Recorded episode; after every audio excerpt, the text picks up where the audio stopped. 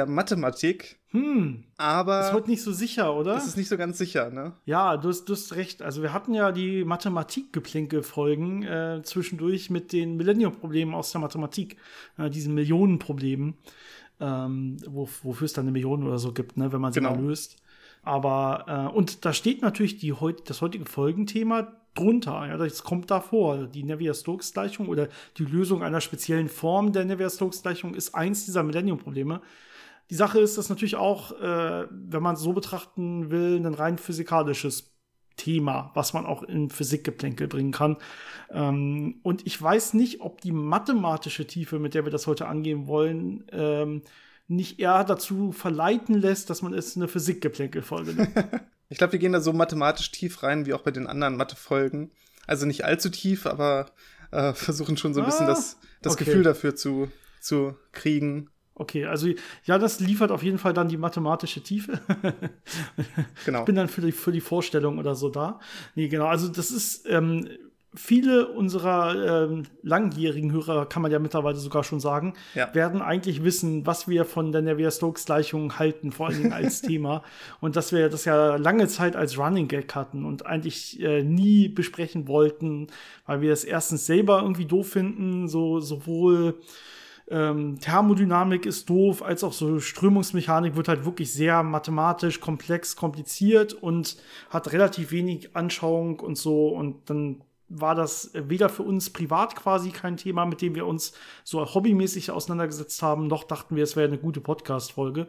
Und auch wenn er sich das hier und da mal gewünscht wurde, haben wir das immer gesagt, ja, das kommt mit auf unsere Liste, aber so ganz hinten und ja, da werden wir wahrscheinlich nie drüber reden. Und irgendwie kommt es jetzt zu dem heutigen Tag, wo wir dann doch sagen, okay, die Folge heißt so.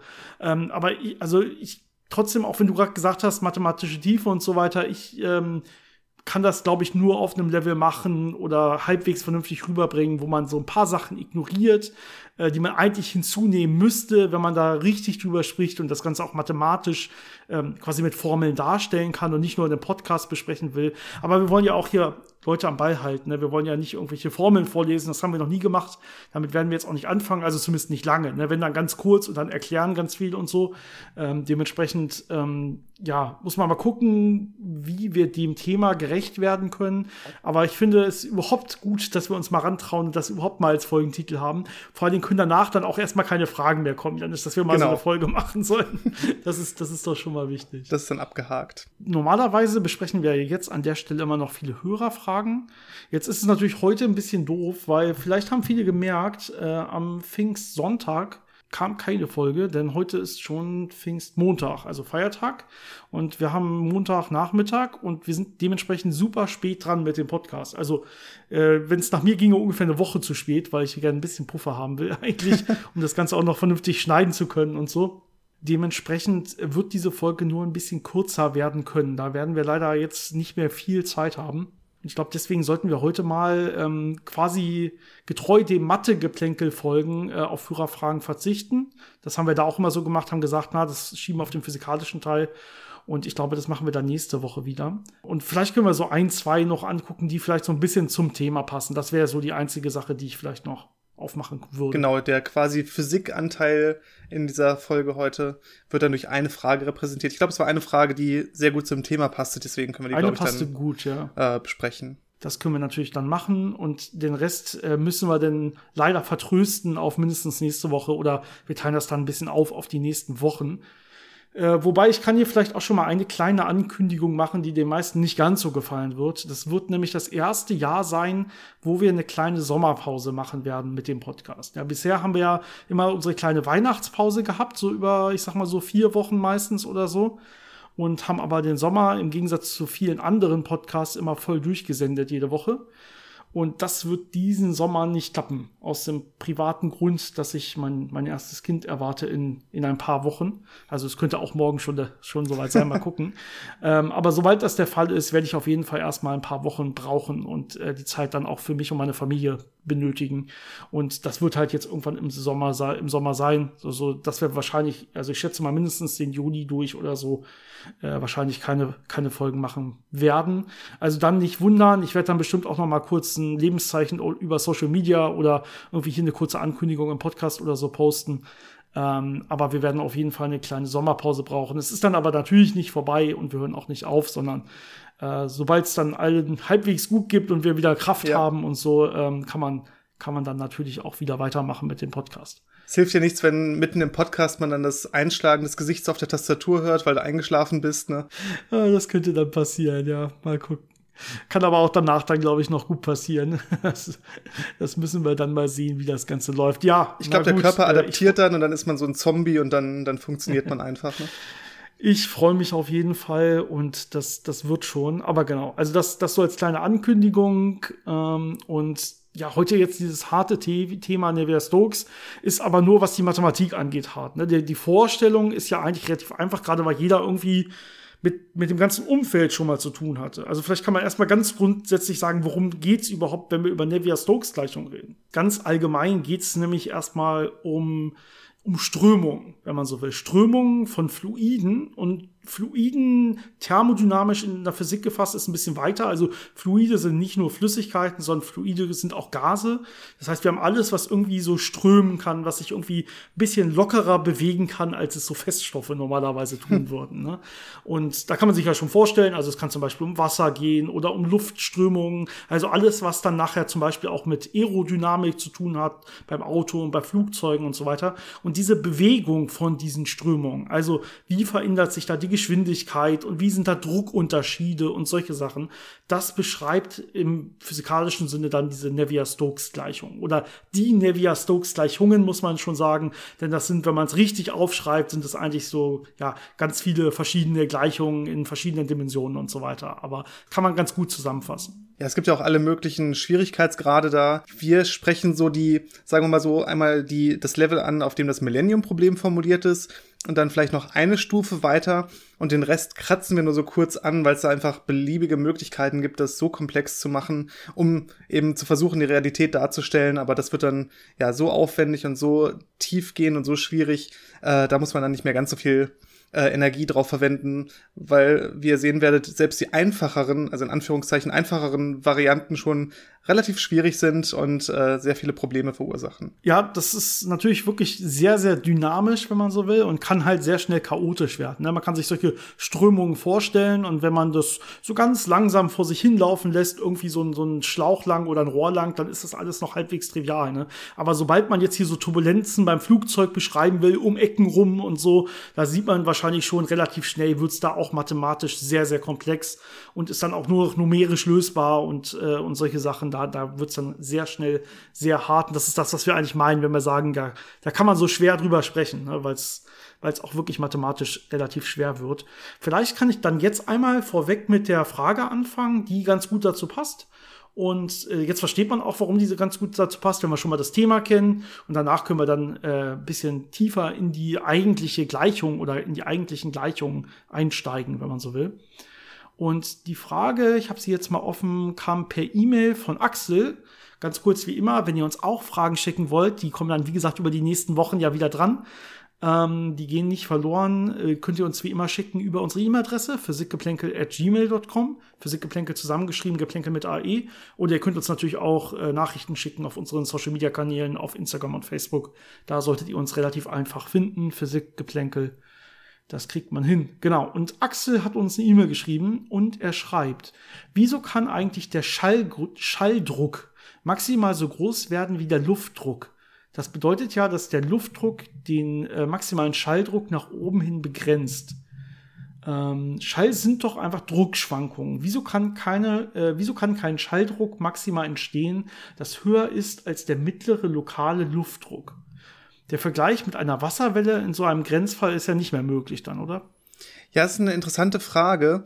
Und da gehen so ein paar verschiedene ähm, Aspekte mit ein, je nachdem, was man als Schalldruck bezeichnet. Äh, Schalldruck kann man ja einmal sagen, das ist einfach die äh, komprimierte Luft, die ich erzeugen kann, die dann irgendwie ein Signal weiterleitet an ein Trommelfell zum Beispiel, dass ich das hören kann.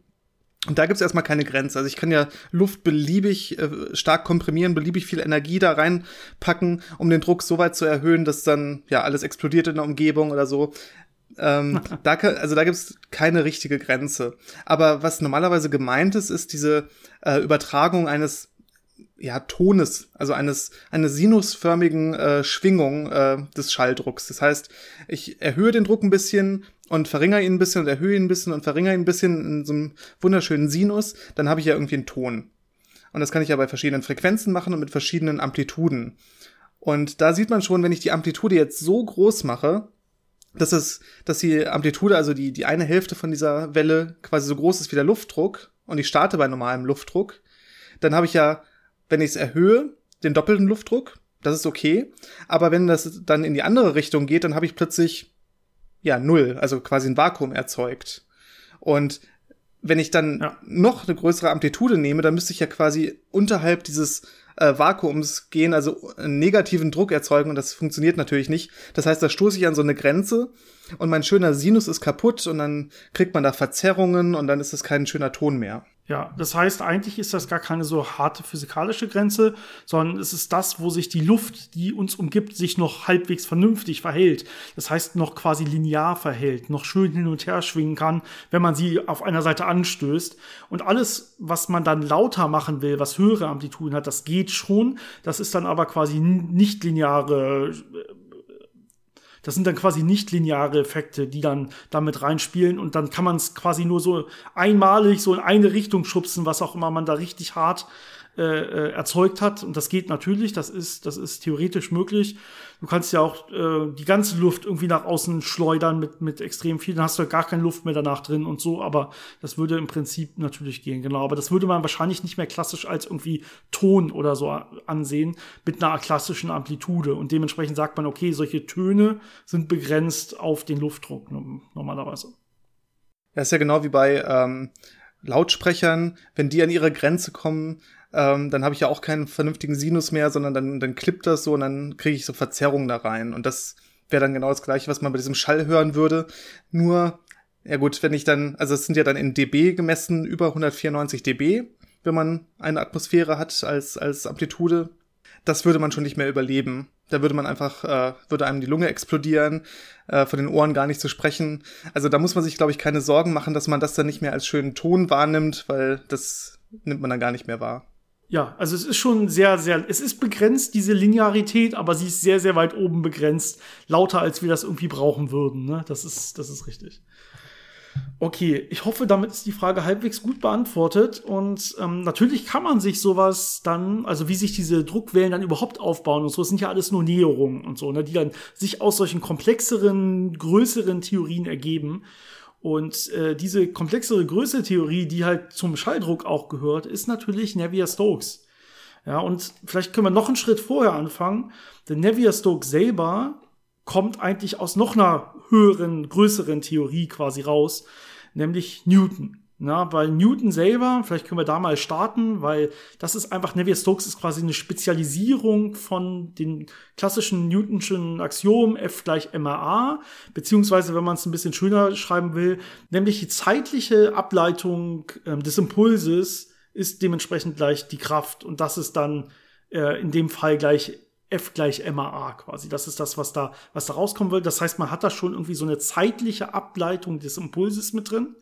Und wenn man das jetzt ein bisschen schöner macht und jetzt sich überlegt, was ist denn so der Impuls von so einer, von so einer Strömung zum Beispiel. Und ja, da redet man jetzt ja auf einmal über Thermodynamik, das heißt nicht mehr über einzelne Teilchen, sondern über irgendwie ganz viele Teilchen. Und jetzt müsste man sich so über Durchschnitte Gedanken machen und ähm, ja, so, so Gemeinschaftsrichtungen und sowas. Und dann kann man, wenn man das alles so macht und sich da so ein bisschen das Ganze hinverfeinert und das dann quasi einsetzt in diesen Impuls von Newton, den er da beschrieben hat, dann landet man nachher bei der Navier-Stokes-Gleichung. Das heißt, es ist einfach nur im Prinzip eine Verfeinerung oder eine Spezialisierung von Newton.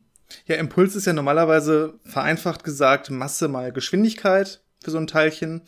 Und ja, wenn ich so eine Flüssigkeit habe, dann ist es immer schwierig, über eine Masse zu reden, weil das ja alles so kontinuierlich ist. Das heißt, da sagt man dann eher, ich gucke mir ja so ein Testvolumen an, also so ein kleines Volumen und sagt dann die Masse pro Volumen mal die Geschwindigkeit ist dann das, was, was mich interessiert, also Dichte mal Geschwindigkeit. Und so taucht es dann auch ungefähr in diesen Gleichungen eben auf.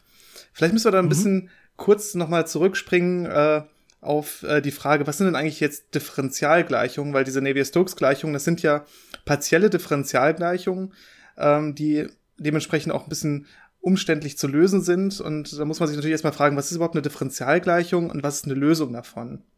Und ich glaube, so ein einfaches Beispiel für eine Differentialgleichung äh, hat man, wenn man sich radioaktive Zerfälle anguckt. Habe ich irgendwie die Anzahl der Atome, die noch vollständig sind. Und dann habe ich irgendeine Zeitkonstante, also so eine Rate, ähm, mit der diese Atome zerfallen. Das heißt, ich habe da irgendwie so eine Zeitableitung von Atomen, die mit der Zeit dann zerfallen. Und aus den Informationen kann ich mir jetzt dann ausrechnen, wie viele Atome habe ich nach einer gewissen Zeit noch übrig. Und das ist so, ein, so das einfachste Beispiel von der Differentialgleichung. Das macht man sogar in der Schule, äh, lernt man das dann zu lösen. Ähm, das ist ziemlich trivial. Wichtig ist nur, dass man da eine Anfangsbedingung braucht. Das heißt, ich muss wissen, mit wie vielen Teilchen bin ich gestartet und brauche dann eben diese Änderungsrate und dann kriege ich äh, raus, wie viel es in der Zukunft sind. Ja. Und äh, wenn man das jetzt so ein bisschen komplexer haben möchte, äh, was auch schon so ein bisschen in Richtung Navier-Stokes geht, kann ich mir jetzt so in zwei Dimensionen so ein Vektorfeld vorstellen. Jetzt wird es ein bisschen mathematischer. In zwei Dimensionen so ein Vektorfeld, das ist ja einfach nur, dass ich an jedem Punkt einen Pfeil habe, der mir eine Richtung anzeigt und eine Länge. Aber sagen wir mal, das ist einfach überall die gleiche Länge. Das heißt, ich habe an jedem Punkt einfach nur eine Richtung. Und das beschreibt jetzt wie ein Teilchen, das ich da reinwerfe, äh, wie sich das da durchbewegen wird. Das heißt, an jedem Punkt wird es sich in die Richtung von diesem Pfeil bewegen. Das ist wie so ein Strömungsfeld und dieses Teilchen wird dann mitgerissen und wird sich dann an jedem Punkt immer in Richtung dieser Pfeile bewegen. Und das kann man jetzt auch mit Hilfe von Differentialgleichungen beschreiben. Und was dann eine Lösung ist, ist dann eben so eine Bahnkurve von einem Teilchen durch dieses Vektorfeld, durch dieses Flussfeld. Und auch da sieht man wieder, es ist wichtig zu wissen, wo bin ich gestartet. Äh, denn die Kurven sind natürlich äh, unterschiedlich, je nachdem, wo ich gestartet bin, weil ich dann anderen Pfeilen folgen muss. Und äh, das gibt mir dann eben diese Lösung. Und da gibt es vielleicht noch so eine Kleinigkeit. Man kann solche Lösungen entweder durch Anfangsbedingungen eindeutig festlegen oder durch Randbedingungen. Also bei manchen Differentialgleichungen reicht es auch zu wissen, ähm, wo, wo sind die Grenzen und was passiert am Rand und dann weiß ich, okay, im Inneren müssen Sachen dann auf die Art passieren und dann kann es nicht anders sein. Oder ich weiß eben, wie war der Zustand zu einem Zeitpunkt und kann von da dann äh, gucken, wie wird sich das in Zukunft entwickeln. Genau, also sowas braucht man immer, wenn man sich für solche Probleme interessiert. Also wir können quasi gar nicht allgemein fragen, haben wir eigentlich eine Lösung für die Navier-Stokes-Gleichung? Das gibt's ja für all solche Arten von Gleichungen. Das geht ja auch zum Beispiel für die Einsteinschen Fake-Gleichung oder so. Die Frage ist immer dann, was guckt man sich genau an? Also welches, welches Problem will man jetzt konkret damit wirklich lösen? Und das sind jetzt die Anfangsbedingungen für, diesen Problem, für dieses Problem. Die muss man jetzt wirklich genau quasi erstmal aufschreiben oder sich zumindest bewusst sein, ja. Und äh, dann kann man wirklich diese Gleichung bef äh, befragen und gucken, ob man jetzt eine Lösung für genau dieses eine Problem findet. Aber ähm, ja, genau, die Frage quasi ist, gibt es für alle Probleme, alle möglichen vorstellbaren Probleme direkt Lösungen oder so, die lässt sich mit, mit solchen Differentialgleichungen gar nicht erstmal beantworten. Ja, und bei dem Millennium-Problem, ähm, da ist eben auch die Frage gestellt, für bestimmte Anfangsbedingungen, die bestimmte Eigenschaften erfüllen, also die glatt sind, ähm, also keine komischen Ecken und Kanten haben, ähm, finde ich dafür Lösungen. Von den inkompressiblen Navier-Stokes-Gleichungen. Und ich glaube, ja. das ist jetzt so der Einstieg, diese etwas leichtere Form, die inkompressiblen äh, Navier-Stokes-Gleichungen ähm, bisschen Term für Term zu erklären. Denn äh, wenn ihr euch das mal irgendwo anguckt, werdet ihr sehen, da sind schon einige Terme drin mit komischen Symbolen und sehr viel Durcheinander und es ist gar nicht so einfach, da durchzusteigen. Aber ich glaube, wenn man sich die Terme so ein bisschen anschaulich versucht vorzustellen, dann kriegt man da schon so ein Gefühl, äh, was da eigentlich passiert. Genau, wollen wir ganz kurz einmal nochmal erklären, was wir da jetzt für eine Vereinfachung vornehmen, also diese Inkompressibilität. Wenn wir das sagen, es ist inkompressibel, kann man sich vielleicht schon was drunter vorstellen. Der Kompressibel ist ja irgendwie zusammendrückbar, das wäre eine gute Übersetzung. Das heißt, inkompressibel ist genau das Gegenteil. Das heißt, du hast ja gesagt, wir beschreiben das Ganze eigentlich mit so kleinen Paketen, die dann eine gewisse Dichte haben, ne, mit mhm. so kleinen Volumenpaketen. Und äh, darauf wird jetzt hier auch quasi Stellung genommen. Wenn man sagt inkompressibel, heißt es, dass wenn man so ein kleines Paket hat und man hat jetzt eine äußere Krafteinwirkung auf dieses Paket, dann wird das zumindest innerhalb dieser Näherung aber trotzdem denselben Druck haben. Das heißt, es wird keine Druckänderung geben, auch wenn man so ein bisschen von außen drauf drückt. Ja, das heißt, es ist quasi inkompressibel. Es gibt halt es lässt sich quasi nicht so richtig zusammendrücken. Jetzt würde man erstmal denken, Moment, das stimmt ja, das trifft ja quasi auf nicht zu, hilft einen so eine Lösung überhaupt?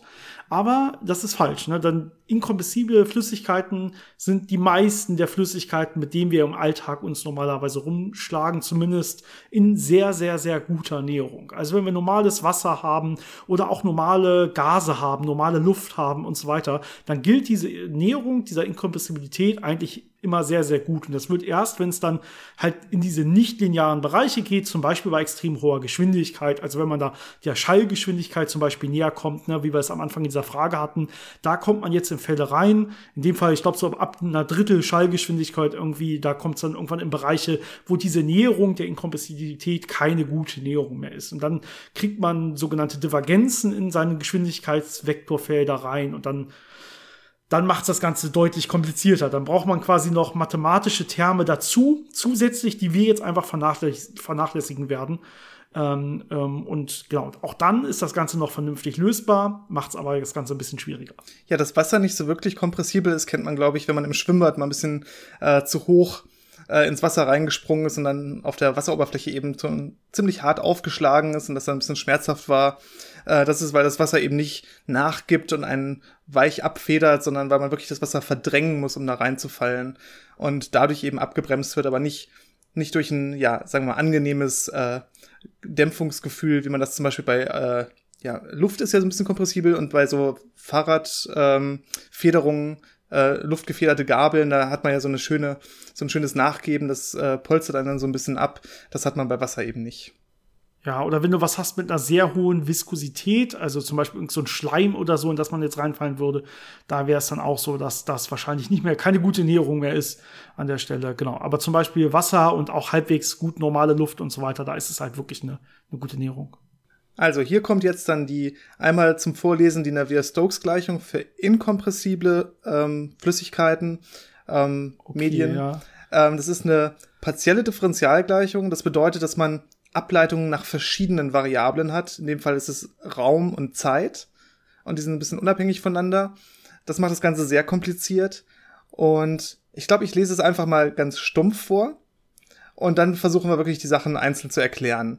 Also, es fängt an, auf der linken Seite steht Rho mal del U del T, partielle Ableitung ist das, plus Rho mal U mal räumliche Ableitung, in Klammern, mal U U ist hier jeweils die Geschwindigkeit und dann ist das gleich ja. F minus räumliche Ableitung von P plus Eta mal zweite räumliche Ableitung von U. So. Oh, ja. Ich glaube, da konnte man jetzt nicht wirklich folgen, aber wir haben die Sachen nee. jetzt einmal schon mal gesagt. Das heißt, die, die schweben schon mal irgendwo so ein bisschen ja. im Raum. Und äh, ich glaube, jetzt können wir aber wirklich versuchen, das anschaulich zu erklären, was da passiert. Und das war schon vereinfacht vorgelesen, muss man dazu ja. sagen. Denn diese so zeitlich, äh, diese räumliche Ableitung, ähm, die ist mathematisch, das ist so ein komisches Symbol, ne? so ein Nabla, wenn ihr diese Gleichung mal irgendwo seht. Das hatten wir schon mal, als wir über die Maxwell-Gleichung geredet haben. Da mhm. kommt das auch drin vor. Ja, das sind eben genau solche, solche Divergenzen zum Beispiel, über die ich vorhin geredet habe. Das gibt's immer bei Vektorfeldern. Das heißt, ähm, das ist im Prinzip eine räumliche Ableitung, aber ein bisschen allgemeiner gehalten. Also nicht, wenn wir im Dreidimensionalen sind, haben wir eine räumliche Ableitung. In welche Richtung eigentlich ist dann die Frage? Es kann ja irgendwie geradeaus geht's erstmal konstant weiter, aber nach links würde ich runterfallen. Na, da müsste man ja fragen, in welche Richtung will ich mir denn jetzt die Ableitung, also die Änderung angucken? In dem Fall die Änderung geht's immer um die Geschwindigkeit. Ne? Also wo wird's denn jetzt schneller und wo wird's langsamer? Es kann ja sein, dass ich ähm, irgendwie gerade mich geradeaus bewege, aber links und rechts von mir passiert irgendwas ganz anderes. Und dann wäre jetzt die Ableitung quasi nach links oder rechts was ganz anderes als die Ableitung nach geradeaus, wo sie vielleicht null wäre, weil ich mich da mit einer konstanten Geschwindigkeit bewege oder so. Und dafür gibt's eben dieses Nabla, das sind eben, ja, das, das ist die Richtungsableitung in, in erstmal alle Raumrichtungen. Die stehen da quasi alle mit drin in allen Dimensionen. Und ähm, jetzt kann man sich auch noch über die zweiten Ableitung davon äh, fragen. Das ist dann, ja, das ist eine Art umgedrehtes Nabla. Also da kommen dann wirklich die lustigsten mathematischen Symbole mit rein in diese Gleichung. Und das wäre dann aber einfach sowas wie die zweite Ableitung in Richtung des, eines beliebigen Raumes, wenn man so will. Ja, und du hast jetzt angesprochen noch partielle Ableitung in Richtung der Zeit. Also die Geschwindigkeit ist natürlich nicht nur abhängig davon, wo ich gerade bin und wo ich hingehen will, sondern auch, wann ich das Ganze gerade mache und wie verändert sich das Ganze eigentlich mit der Zeit. Das ist ja so die, der Hauptteil der Differentialgleichung. Wie verändert sich jetzt das Ganze, wenn ich die Zeit ablaufen lasse? Und dafür müssen wir natürlich auch noch diese Änderung der Geschwindigkeit mit der Zeit beachten. Das steht da irgendwie alles mit drin. Also es geht hier ganz viel um Veränderung. Wie bewege ich mich eigentlich jetzt überhaupt durch dieses Strömungsfeld. Genau, das heißt, ich gucke mir an, was passiert mit der Geschwindigkeit, wie verändert die sich. Und auf der linken Seite sind so die, die allgemeinen Terme. Das heißt, ich gucke mir an, wie verändert sich die Geschwindigkeit mit der Zeit, wie du eben schon gesagt hast, und wie verändert sich die Geschwindigkeit räumlich. Denn genau das, was du meintest, wenn ich in eine bestimmte Richtung gehe, habe ich ja eine räumliche Änderung der Geschwindigkeit, einfach aufgrund von dem, dem Strömungsfeld, von äußeren Einflüssen. Ähm, kann das einfach sein, dass ich an verschiedenen Orten verschiedene Geschwindigkeiten spüre. Und das ist genau dieser Term, was ich gesagt habe, dieses U mal räumliche Ableitung, U mal Nabla. Das gibt mir einfach die räumliche Ableitung in der Richtung, in der ich gucke, an von dann meiner Geschwindigkeit. Deswegen ist es so ein bisschen komisch aufgeschrieben, wenn ihr das irgendwo seht. U mal Nabla mal U. Ähm, ja, ein bisschen unintuitiv, aber das sagt mir einfach, ich gehe in diese Richtung aktuell mit meiner Geschwindigkeit und äh, aufgrund einer räumlichen Änderung des Geschwindigkeitsfeldes werde ich dann eine andere Geschwindigkeit kriegen. Und diese beiden Änderungsterme der Geschwindigkeit auf der linken Seite von der Gleichung werden dann erklärt durch die ganzen Einflüsse auf der rechten Seite. Ja, genau. Also du, die linke Seite sagt jetzt quasi, okay, das kann erstmal ganz allgemein passieren. Das ist jetzt ganz allgemein möglich. Es kann sich ändern, wenn ich mich irgendwo hinbewege, kann sich das Ganze ändern, die Geschwindigkeit. Und natürlich zeitlich kann sich die Ganze ändern. Aber aus welchen Gründen kann die sich überall ändern? Und da kann man jetzt beliebig viele Terme mit reinnehmen, je nachdem, was man für eine Situation vorfindet. Mhm. Ja, wir könnten eine Situation haben, wo sich das einfach gar nicht ändert, wo wir das von vornherein wissen, wo wir das quasi festlegen. Dann könnte man jetzt auch schreiben, das ist gleich Null. Ja. Ja, könnte, könnte man machen. Jetzt sagt man, okay, wir lassen aber Sachen zu. Das wäre ein sehr triviales Problem. Ähm, aber wir lassen vielleicht nicht alles zu. Also man könnte zum Beispiel sagen, okay, vielleicht gibt's ja eigentlich noch diesen, ne, diesen kompressiblen Term, aber wir sagen jetzt einfach, das Ganze ist inkompressibel und bub, dann ist er null, dann fällt er raus. Deswegen haben wir den jetzt gar nicht mit vorgelesen. Das heißt, rechts fällt jetzt schon mal ein Term raus. Und da könnten auch noch andere, kompliziertere Terme quasi mit drin stehen, nichtlineare Effekte und sowas. Die lassen wir jetzt auch erstmal rausfallen. Ne? Magnetische Effekte, was weiß ich was. Könnte ja alles irgendwie mit drin stehen. Ähm, aber wir betrachten jetzt mal nur so ein paar Fälle, die relativ intuitiv zu verstehen sind und die man eigentlich auf jeden Fall betrachten muss, äh, wenn man so, sich so eine einfache Strömung quasi vorstellen würde. Ja, ich hatte ja vorhin gesagt, es gibt diese Kraft, die nennt man meistens F. Häufig nimmt man dafür die Gravitation, Rho mal G. Das ist einfach das, was überall wirkt. Und wenn das irgendwie relevant ist, kann man das reinschreiben. Das heißt, auf mein Flüssigkeitsvolumen, das ich mir angucke, wirkt Gravitation und wird es in eine Richtung ziehen. Natürlich kann ich da auch alle möglichen anderen Kräfte haben. Zum Beispiel Coriolis-Kräfte, wenn ich ein rotierendes System habe. Das heißt, wenn ich irgendwie mir Flüssigkeit in, einer, in einem Becken angucke und das Becken dreht sich, aus welchen Gründen auch immer, äh, dann kann ich das damit berücksichtigen. Oder ja, wenn ich externe Kräfte ausübe, wenn ich da irgendwie mit einem mit einem äh, Kolben irgendwas zusammenpresse oder so, ähm, sowas kann man damit eben berücksichtigen. Genau, du, ganz kurz, damit vielleicht die Leute nicht verwirren, du sagtest ja, Kraft ist Rho mal G. Mhm. da sehe ich jetzt wahrscheinlich die ersten Leute schon wieder, Moment, Kraft war doch M mal G. Jetzt haben wir aber irgendwie Rho statt M, aber das war ja das, was du am Anfang meintest, ne, als genau. wir gesagt haben, wir wollen dieses eigentliche Newton mit der Masse so ein bisschen überführen in diese kleineren Volumenelemente. Ne? Das heißt, was wir jetzt hier betrachten, so eine Art spezifische Form der Gleichung oder spezifische Größen. Da nimmt man dann auch, wenn man das aufschreibt, schreibt meist kein großes f, sondern ein kleines f und dann meint man einfach eben nicht M mal Rho zum Beispiel oder so, sondern man nimmt dann das Ganze einfach pro Volumenelement und hat man an der Stelle nur Rho. Genau dieser eine Effekt, das ist jetzt, wäre wär jetzt quasi ein so ein Teil, ja, diese, diese äußere Kraft. Da könnte man jetzt auch, wenn andere äußere Kräfte eine große Rolle spielen für die Strömung, könnte man die auch mit reinschreiben, ne, als weitere Terme. Wenn man zum Beispiel große Strömungen auf dem Erdball anguckt, könnte man irgendwelche Coriolis-Kräfte oder Ablenkungen oder so noch mit reinschreiben, wenn man will. Ja, ähm, würde ich jetzt einfach sagen, können wir mal ignorieren für unsere Strömungshalle, in der wir gerade irgendwas betrachten oder so. Ne? Da nehmen wir das mal mit raus. Dann haben wir wirklich nur diesen gravitativen Anteil Roma G das wäre jetzt ähm, ein Teil, wie sich eben so diese, diese Geschwindigkeit ändern könnte. Ja, auch so andere Kräfte, was dann äh, in Gebiete von sogenannter Magnetohydrodynamik führt. Also wenn ich irgendwie magnetische Flüssigkeiten habe und dann äußere Magnetfelder habe oder elektrische Felder, das könnte man da alles mit reinpacken und es beliebig kompliziert machen. Ähm, aber ja, das, das lassen wir einfach weg oder man bezeichnet es einfach als F und äh, damit ist es ganz, ganz äh, trivial gehalten. Genau. So, dann hat man eventuelle Druckunterschiede. Ne? Wir mhm. haben äh, die, die minus die äh, räumliche Ableitung in dem Fall des Druckes quasi. In dem Fall ist es ein Gradient, äh, nennt man das mathematisch. Ist sowas ähnliches wie die Divergenz, aber der Druck selber ist eben kein Vektor, sondern ist, ein, ist eine Zahl, eine einfache, eine skalare Größe, deswegen heißt es hier Gradient, aber ist auch nur eine räumliche Ableitung eigentlich. Ähm, nicht, dass ihr verwirrt werdet, wenn ihr das mal irgendwo lest, die Gleichung. Also wir gucken uns hier räumliche Druckunterschiede an und wie die uns beeinflussen können. Ja, das heißt, wenn wir uns irgendwo lang bewegen und von der linken Seite werden wir dauernd getroffen von irgendwas, ja, da, und von, von rechts ist alles, rechts ist quasi alles relativ leer und frei, dann äh, wird es äh, irgendwie eine Gesamtkraft auf uns auswirken aufgrund dieses Druckunterschiedes nach rechts. Ja, und diese Druckunterschiede, also was ist eigentlich oben, unten, links, rechts von uns los und wie sind da die Druckunterschiede, das wird dann letztendlich auch zu einer Geschwindigkeitsänderung bei uns selber führen. Ja, eigentlich hat man jetzt schon einen sehr einfachen Fall von der Navier-Stokes-Gleichung damit erfüllt, nämlich der für nicht viskose Flüssigkeiten. Also Flüssigkeiten, wo keine innere Reibung vorhanden ist. Das kann man bei bestimmten äh, Flüssigkeiten oder bei bestimmten Gasen annehmen, aber gerade wenn man so ein bisschen was Zäheres hat, was Zähflüssiges hat, zum Beispiel so ein Öl, äh, da ist absolut nicht mehr gegeben. Und dann braucht man noch diesen letzten Term, ähm, das ist dann dieses, äh, was ich gesagt hatte, Eta mal die zweite räumliche Ableitung ähm, von der Geschwindigkeit. Das ist einfach ähm, eine Größe, die mir beschreibt, wie wenn, wenn Flüssigkeitselemente aneinander vorbei reiben, wenn die so, äh, ja, so eine, so eine Scherbewegung machen, wie das dann sich darauf auf die Geschwindigkeit auswirkt, wie da quasi diese interne Reibung ähm, ja, Sachen abbremst oder beschleunigen kann das kann man sich mal relativ noch gut vorstellen, wenn es nicht so eine chaotische Strömung ist, sondern wenn es eine sogenannte laminare Strömung ist. Das heißt, wir haben im Prinzip so laminare Schichten, also nicht so chaotisch Verwirbelungen, sondern wir haben wirklich so, so Fäden, in denen sich das Ganze halbwegs vernünftig nebeneinander fortbewegt.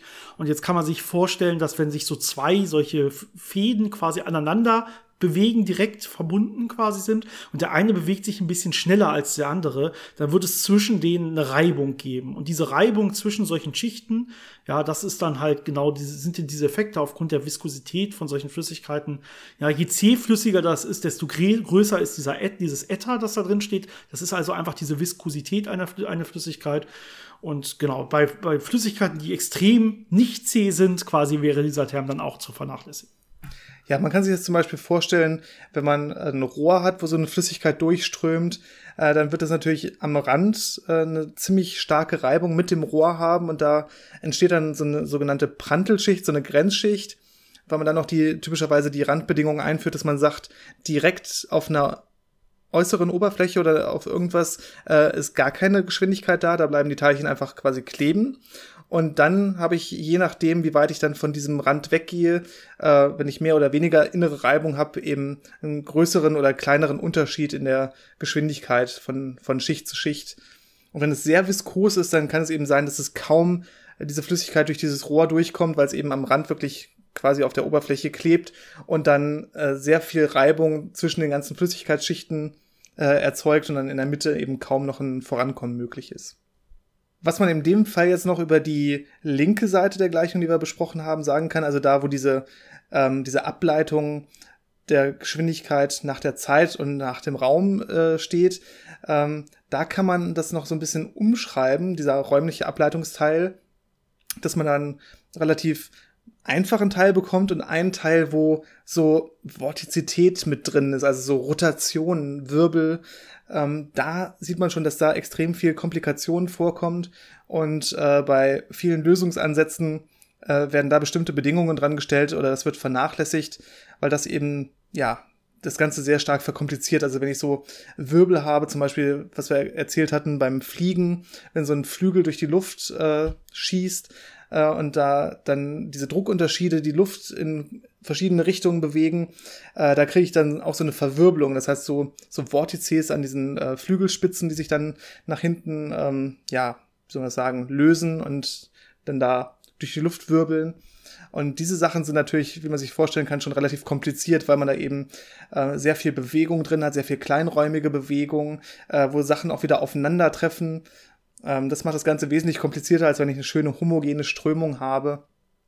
Ähm, deswegen muss man da teilweise Sachen dann so ein bisschen umschreiben und bestimmte Terme vernachlässigen, um es wieder einfacher zu machen. Wie weit sind wir denn jetzt? Also, wie, wie geht man überhaupt jetzt solche Probleme an und wie kann man sowas jetzt überhaupt lösen? Weil wir sagen ja selber irgendwie Millennium-Problem. Was heißt das jetzt überhaupt genau? Also, was muss da jetzt noch gezeigt werden?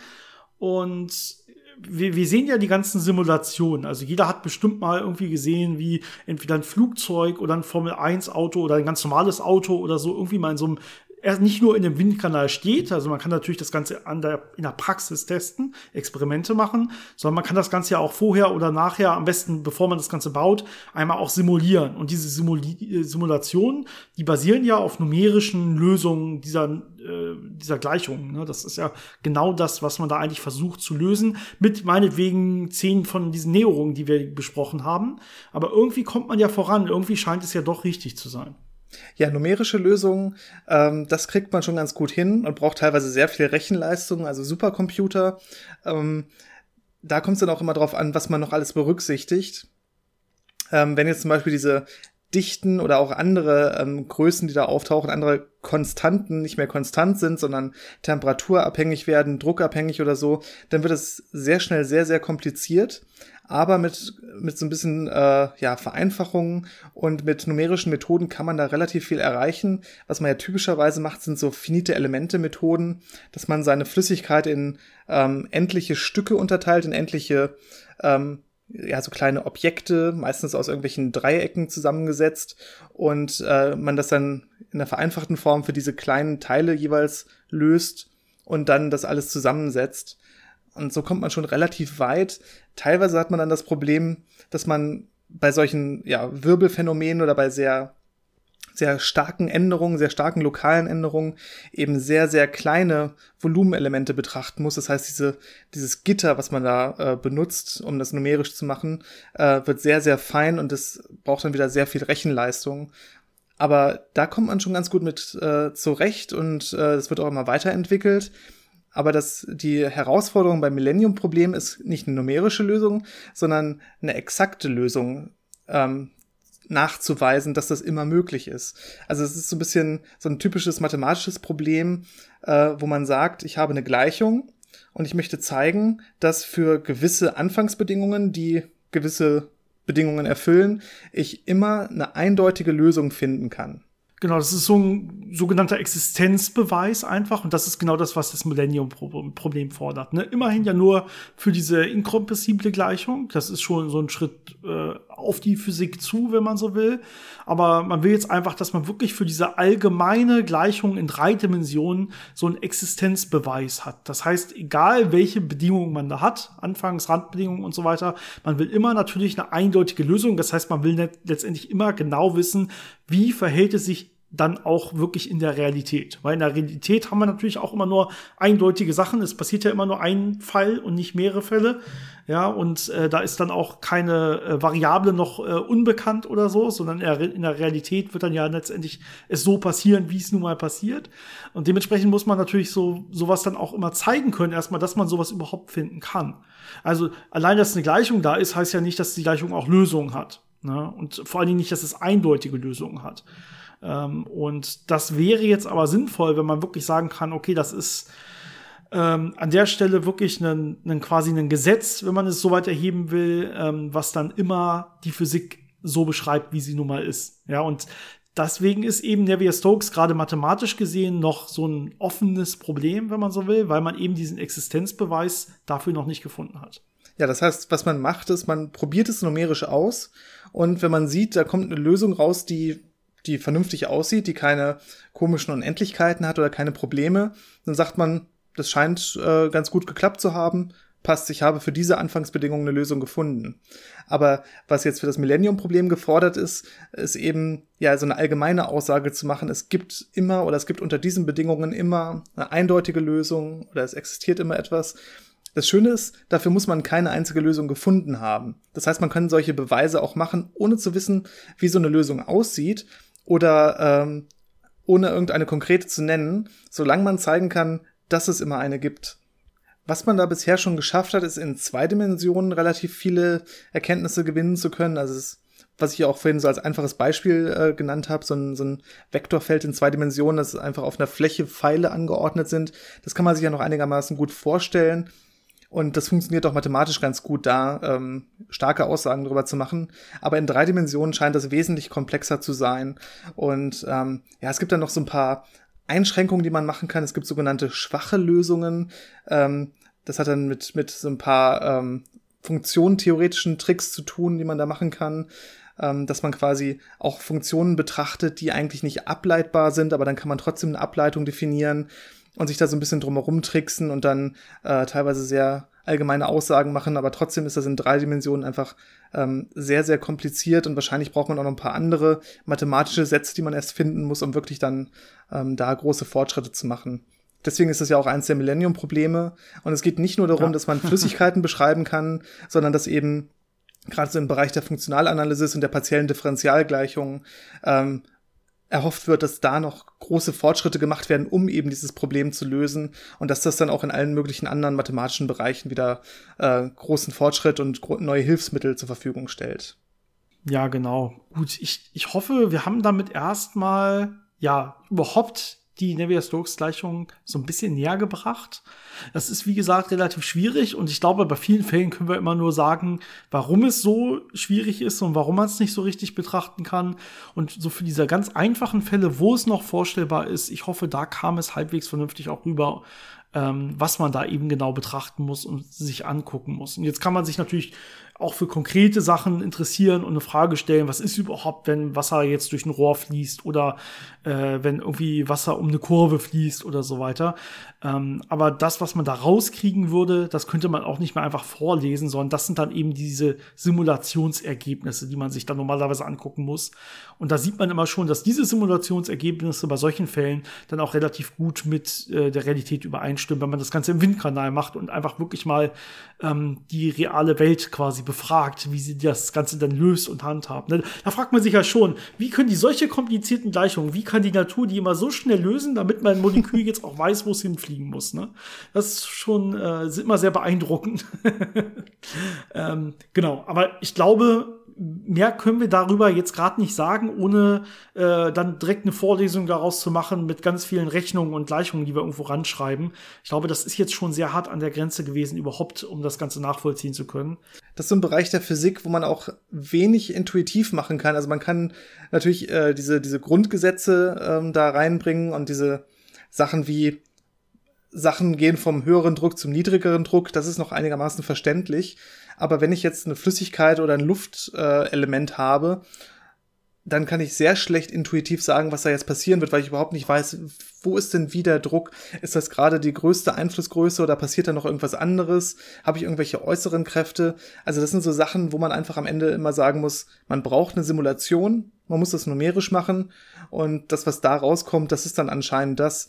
Aber es hat nicht so dieses, dieses, was man in anderen Bereichen teilweise hat, so ein intuitives Verständnis davon, dass man voraussagen kann, wenn man die Gleichung sieht, ah, das wird jetzt in der Situation das und das machen, weil da eben einfach so viele komplexe Einflüsse ähm, wirken und dann auch Sachen einfach nochmal auf sich selbst zurückwirken können und mit anderen Sachen wechselwirken können ja, das ist ja immer so ein bisschen. Man kann natürlich so für ganz ein, für ganz einfache Fälle Lösungen finden, die dann teilweise auch in Schulbüchern stehen. Na, also wenn ich zum Beispiel so einen Gartenschlauch habe und den an irgendeiner Stelle zusammendrücke, dann wird äh, die Flüssigkeit, die da jetzt durch diese Verengung läuft, wird schneller. Ne? Das sind ja solche einfachen Fälle, die auch direkt daraus folgen, die man dann schon noch quasi so benennen kann. Ähm, aber äh, sobald es dann ein bisschen komplexer wird, ist das quasi schon so nicht mehr machbar. Ne? Also das ist so natürlich, also solche einfachen Sachen, die man vielleicht noch so kennt, die folgen da auch alle draus, das passt alles soweit. Ne? Das, was man da letztendlich anwendet, das ist vielleicht das, ein, das, das Beeindruckendste, ist eigentlich wirklich nur Newton. Ne? Das ist ja das, was wir am Anfang gesagt hatten, können wir vielleicht nochmal drauf zurückkommen, einfach, also da steckt nichts Großes drin, da ist kein geheimes Wissen drin, wo man sich nicht sicher ist, ob das dann vielleicht hinkommt oder nicht hinkommt und so. Das ist einfach nur Newton und das ist halt das Problem mit der Thermodynamik, was wir jetzt noch mit drin haben und mit dieser, mit diesen großen Zahlen, mit der Statistik, dass wir eben jetzt nicht nur Newton auf ein Teilchen anwenden müssen und gucken, welche Kräfte wirken, ah, dann weiß ich, wohin es wie beschleunigt wird und wie sich dementsprechend die Geschwindigkeit verändert, ähm, das ist ja für ein einfaches Teilchen wirklich so einfach. Ne? Kennen die aktuelle Geschwindigkeit und die Beschleunigung und dann weiß ich, wie es so weitergeht erstmal. Ne? Solange ich nicht irgendwie in die Quantenmechanik gehe und so. Da wird es natürlich auf eine andere Seite verrückt. Ähm, aber ähm, hier ist es jetzt ja so, ja, wir gucken eben nicht nur ein Teilchen an, sondern ich gucke jetzt so kleine Pakete an, die wiederum aus ganz, ganz vielen Teilchen bestehen. Und dann kann ich immer nur noch mit so mittleren Größen rechnen, mittleren Dichten und mittleren Richtungen und so weiter. Und innerhalb dieser Pakete würde ja auch noch mal was anderes passieren. Und wenn ich das genauer machen will, muss ich dieses kleine Paket noch mal wieder aufteilen in 100 kleinere Pakete und die dann einzeln berechnen. Und dann kann man sich fragen, wie oft muss ich denn das noch mal machen? Ja, dann könnte man irgendwann runtergehen, bis man wirklich bei Elementarteilchen ist ist, aber das schafft dann auch der schnellste Computer der Welt nicht mehr. Ne? Solche Systeme können wir nicht von klein auf berechnen, sondern man muss irgendwo im Größeren anfangen. Sonst klappt das zumindest mit unseren heutigen Methoden einfach nicht. Und deswegen wird es dann auch irgendwann so ungenau und so schwierig. und je genauer man sein will, desto schwieriger wird's. Ich glaube, das einzig Positive, was man vielleicht noch sagen kann, ist, man kann froh sein, dass es keine Integro-Differentialgleichung ist. Also eine Differentialgleichung, wo dann irgendwo noch ein Integral mit drin steht. Ich glaube, dann, dann hat man einfach komplett verloren. Es gibt in der Meteorologie so ein paar äh, Integro-Differentialgleichungen und das, das macht dann gar keinen Spaß mehr. Man kann es beliebig komplex werden lassen und ich glaube, dann kriegt man das auch bei Navier-Stokes irgendwie noch mit rein bestimmt, wenn man sich Mühe gibt. Oh Gott, ja.